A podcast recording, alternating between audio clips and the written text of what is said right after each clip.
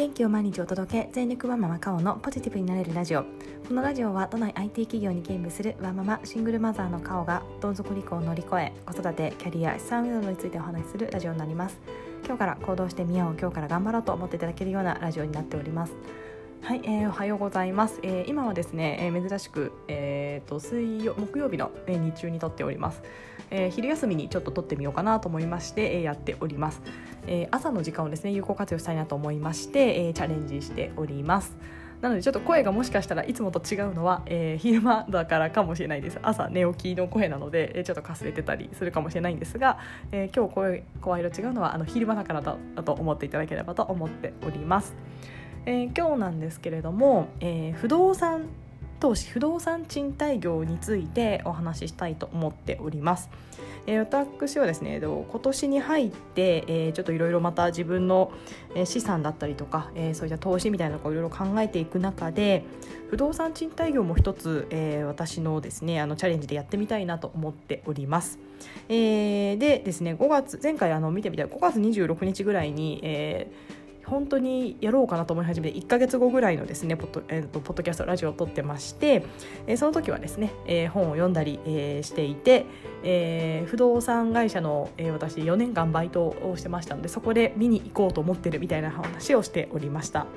えー、じゃあそこからですね大体1ヶ月半ぐらいですかね経ちまして今どんな状況かというのをですね、えー残えー、残したいなと思いましたので、えー、もう買ってる方はですね あのそっかそっかそんな進み方してるんだねふふって思っていただければいいですし、え、もし不動産自体業を考えてらっしゃる方いらっしゃいましたらあそんな動き方なんだねみたいな思っていただければと思いますし、まあ、全然興味ない方はあカオさんそんなことしてるんだなみたいな形で思っていただければなと思います。あの気づきになるか分かりませんが、えー、ちょっと、えーまあ、自分が今何をしてるかっていうところですね。あのこれから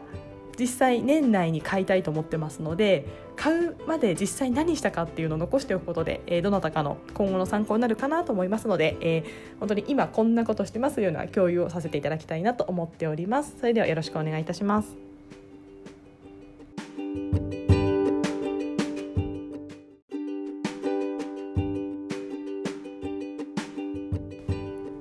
不動産投資不動産賃貸業ですね、えー、いろいろ調べるといろいろあってですねなんかもういろんな方法がありすぎてもう私はパニックですはい、えー、でですねもともといろんなやり方があるよみたいなお話は聞いておりましたので、まあ、じゃあそもそもですねどんなやり方があるのかというところを、えー、本を読んだり、えー、人に聞いたりして1ヶ月くらい、えー、先先月ぐらいはですねそうなるほどこんなことがあるのかというのをまずインプットしておりました。でですね大体3ヶ月くらい今経ちまして、えー、本を読んだり、まあ、ちょっとブログ拝見さあのさせていただいたりとかいろんな大家さんの発信とかを見てですね、えー、私の中で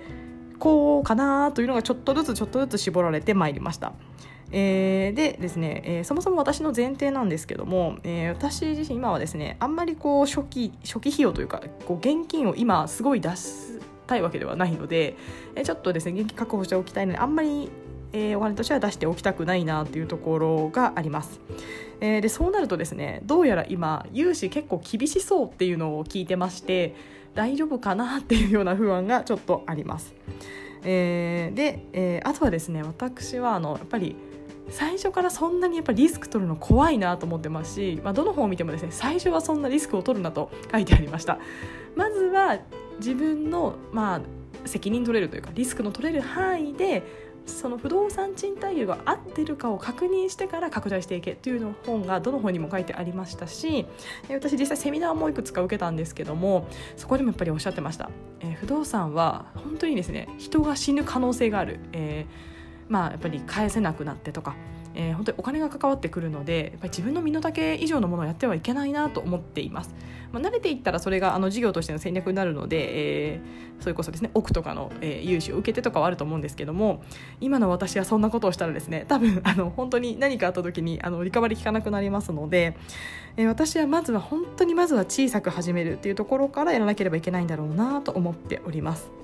で、えー、今私の、えー、頭の整理でいくと私が今やるべき戦略としてはえ築古の戸建てをやるか、えー、区分マンションをやるかあとはもしくは、まあ、本当に安い、えー、アパートをやるかというようなこの3つに絞られました。えー、新築系は私は絶対無理なので全部ですねあの中古になりますけども、えー、この3つなのかなと思っています。えー、でですね最初は、えっと、戸建てがやっぱり今はいいというような本結構ありまして、まあ、ちょっと地方にボロ戸建てみたいなものを買ってリフォームをしてすごい高い利回り20%とか15%とかそれ以上のものを買ってやるっていうのがいいよというようなものが最初のお金を出すのも少ないですしいいよというような形だったので最初それでやるべきなのかななんて思っていたんですけども。えー、ただですね、えー、私が出せるものとしてえー、時間がないなって思っています。えー、今いろんないろんな活動を、えー、ちょっとずつちょっとずつやってますので時間が取れなくてでえーと、地方だとですね遠いんですよね私都内住んでますので移動するにもちょっと遠くてなかなか時間が取れないなと思っていますで私はやっぱり土日はですね息子とあのやっぱり遊ぶ時間っていうのは今は取ってあげたいなと思っていますのでもちろん内見とかも行きたいんですけどもやっぱりなかなかその時間が取れないなということを考えると、えーまあ、やっぱりですね私はある程度、まあ、首都圏というかでやらないといけないんじゃないかなと最近は思っております。でそうなると私は区分マン,、えーと、区分マンションしか方法がないかなと思ってまして、えー、やっぱりですね戸建て高いんですよね東京都内って。なので、えー、やっぱりですね利率、えーと、利回りはそんなに良くないんですけども、まああの金額の安い、えー、マンション区分マンションから始めるのがいいのかなと思っているところになっております。アパートは本当にちょっと地方行かないと私が、えー、リスク取れるぐらいですねにはなかなか、えー、ないので東京でアパート行っては絶対無理なので、まあ、アパート1棟も1個考えてはいましたが、まあ、これはですねやっぱりちょっと金額面と、えー、あとは、えー、時間みたいなところを考えるとちょっとなかなか難しいかななんて思っております。あと私あの運転ができないんですね あの自動車免許持ってるんですけどただの身分証明書であのすごい綺麗なゴールド免許を持ってますので地方になると車がないと移動できないので、えー、実際、まあ、買ったとしてで、えー、ただ何かあった時に行く時にですね結局それタクシー使ったりとかっていうのを考えると結構いろんなコストがかかってしまうなっていうのと何かリフォームしたいと思ってですね何か運んで何かするみたいなのもですねレンタカー借りて自由が利くわけではないので私はちょっと地方は無理なのかもしれないなと思っております。のでいろんな自分の、えー、持っているカード、まあ、できることとか、えー、状況っていうのを加味すると、えー、私は、まあ、区分マンションを、え、都内だったり都内近郊でやっていくという戦略がいいのかなと思っています。これが合ってるかわからないですが今3ヶ月4ヶ月くらいですね自分で調べ上げていろんな情報を得た中ではこれが今今いいのかなと思っております。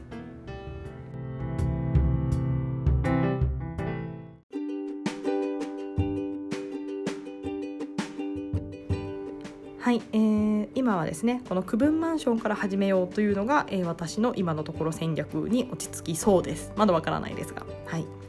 えー、でですね、まあ、次はあの個人でやるべきか法人でやるべきかっていうところと、まあ、そもそも融資が引けるかここが、え、いろいろネックになってきそうなので私の次のステップとしては、えー、区分マンションを、えー、もうちょっときちんと調べるっていうところとそもそも融資が引けるかっていう一番大事なところですねここをどう攻略していくかっていうのを考えるっていうのがうん大事なのかなと思っていますのでまた1ヶ月後とか2ヶ月後とかどんな状況かっていうのはお話ししたいなと思っております。で、えー、じゃあこの結、えーと、今今の仮の結論ですねに、えー、至るまでに何をしたかというところをご紹介したいと思っています。えー、まずは、えーと、本を、えー、23冊ですかね読みました。えー、加藤博之先生の本とあとは、えーと、まずは「アパート1棟買いなさい」みたいな本を読みました。あともう一冊なんか読んだ気がするんですよねあと不動産投資系のなんかいろいろいろいろなんか34冊 Kindle で読みましたはいで、えー、あとは、えーと、区分マンションに特化したものをまだ読んでないのでちょっと区分マンションに特化したものを1個読もうかななんて思っております。まだ買ってないんですけど。はい。であとはですねセミナーに、えーと、2回行きましてえー、ツイッター上にいらっしゃった大家のプーさんという方がいらっしゃいまして、えー、その方のセミナーすごい良かったです。有料だったんですけども、えー、1回2500円だったかな？に出まして本当にあの何が良かったかって言われるとすごいまとまらないんですけど有料だったので内容は控えますが、えー、不動産賃貸業を初めてやるにあたってどんな心づもりでやるかとか絶対これを外しちゃいけないとかなんかそういったものを教えていただきました、えーまあ、ただあの結構築古の戸建てみたいなところが、えーとメインのお話だったので最初私それですごく築古戸建てよかったと思ってたんですが、まあ、自分が差し出せるものっていうのを考えるとうんどうかなと思い始めたので、えー、区分マンションに特化したわけではないので、えーと、なかったんですが、まあ、ただですねあのえっと、大家のプーさんという方はすごく、えっと、いろいろですねあの他のノートとかまとめられていらっしゃいましたので、えー、ちょっといろいろ情報を私あの課金させていただいて 読んでみようかななんて思っております。えー、あとですね、えっと、個別面談区分マンションのかい、えー、売ってらっしゃる会社管理会社さん系なんですけどそこの個別面談に行きました。えー、でですねなんかいろいろ、えーと、そこは区分マンションと投資を、えー、していまして、えー、そこの個別面談に行ってそしたらですねあの私自分の属性だと融資難しいのかななんて思っていたらですねまあいけそうだというお話もいただいたので、まあ、ただ会社を挟むって多分いろんなものが引かれてるのでそれを私は使うべきなのかどうかっていうのをちょっと迷っております。えーまあ、ただですねあの個人でだったりとかあの法人を立ててやったとしてももしかしたら今って融資厳しいって言われてる中で、えー、借りれない可能性があるのであれば、まあ、そういった会社さんを使って1個目を買って信用を勝ち取るみたいなものは一つ戦略としてはありなのかななんて思ってますので。まあわかんないですけどねまあ一応個別面談ってこんな世界もあるのかというのを学びました。はい、であとはですねああとはあの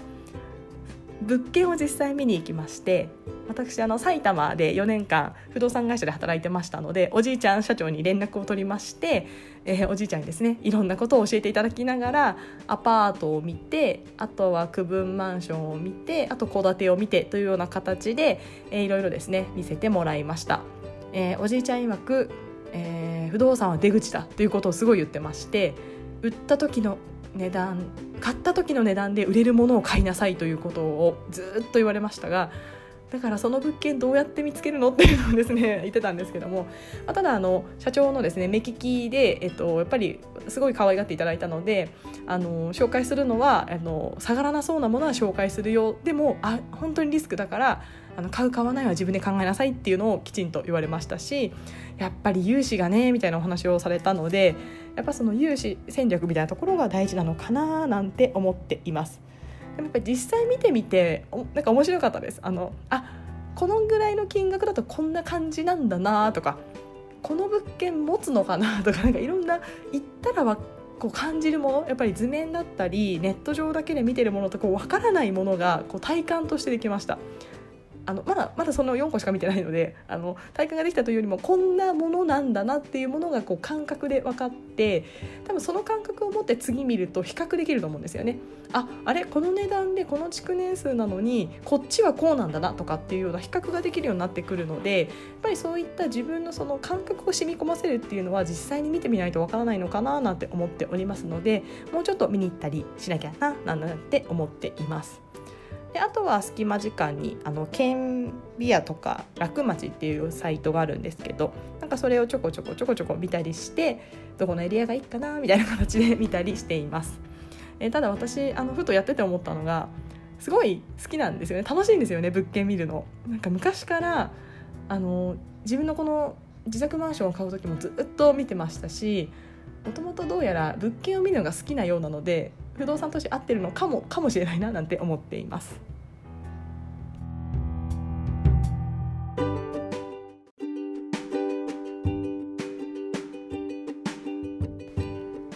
はいああとあの信用金庫になんか電話してみました融資ってどんな感じなのかなと思ってあの近くの信用金庫に行くのははばかられたのでちょっと電話だけしてみたところ初期費用えーと、3割入れなきゃダメだよって言われたりとかあと物件ちゃんと決まったら連絡くださいって言われたりとか。あこういう感じなんだな みたいなのをですね。あの本当に学びはこういう感じなんだなっていうこう何でしょう。あの実際を知れたというか。あのもちろんまだ1個なので分かんないですけども。あのかける前とかけた後ではですね。あやっぱりあの頭金必要だよねそうだよねみたいなことを思ったりとか、えー、いろんな学びがありましたのでまず試しにかけてみるっていうのも一つあのいいのかなと思いました。はい。ということでこの1ヶ月半ぐらいですかねこんな形でいろいろ動いてきましてやっぱり動いていくと自分ってこういうのが合ってるのかなみたいなところが少しずつ少しずつ見えてくるんじゃないかなと思っております。この全然調べる前の3ヶ月前っていうのはもう何が何だかわからないみたいな、えー、不動と不動産としても全く分かってなかったんですけども、まあ、今はですね、まあ、自分に合ってるのってこれなんじゃないかなだったりとかこの戦略だと利回りってきっとこれぐらいが相場なのかなとかですねなんかあとち、え都心なのか、えー、郊外なのかに関してメリットデメリットがなんとなく分かってきたりとかなんかそういった形なので、まあ、やっぱりいろいろ勉強していくとこう自分の中で見えてくるものがあるんだなというのを改めて思っております。まあ、ただですねあのこれ結構あの大きな決断になりますのでちゃんとリスクが取れる範囲っていうのは絶対に忘れないようにして、えーまあ、年内ぐらいに何か1個、えー、形にできればいいななんて思いつつどうなるかわからないんですがこれからもちょっとずつ情報収集して進んでいこうかなと思っておりますはい、えー、この話がですねどなたかの参考になるかは全然わからないんですけども、まあ、後々振り返った時にやっぱり私がやってて思うんですけど1投目1個目ってすっごい怖いんですよね。えー、なのでこの1個目を買うプロセスってきっと誰かの役に立つんじゃないかなと思ってますのでえー、買わないかもしれないですけどでもこんなにだけ調べて買わないなら買わないなりの理由がやっぱり出てくるはずなので、えー、こういった人は買わない方がいいよとかこういったところで挫折したとかなんかそういったものも一つあのなかなかこう買うまで買ってる人の話ってすごい今あると思うんですよね。大家メガ大家さんとか大家さんのお話とか結構発信されてると思うんですけども、えー、1個目の買おうとしてる人の話ってなかなかないかなと思いますので買おうとしてる人のえー、ステップをちょっとずつちょっとずつ発信できればななんて思っております。はいえー、また1ヶ月後とか2ヶ月後とか、えー、シリーズ化して、えー、お伝えしようかと思ってますので、えー、カオさんカオさん大家さんへの道をですね、えー、お話しできたらなと思っています。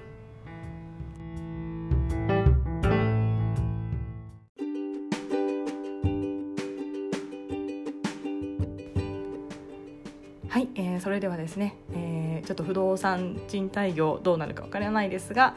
えー、今日の話が誰かの参考になったら 嬉しいなと思っております。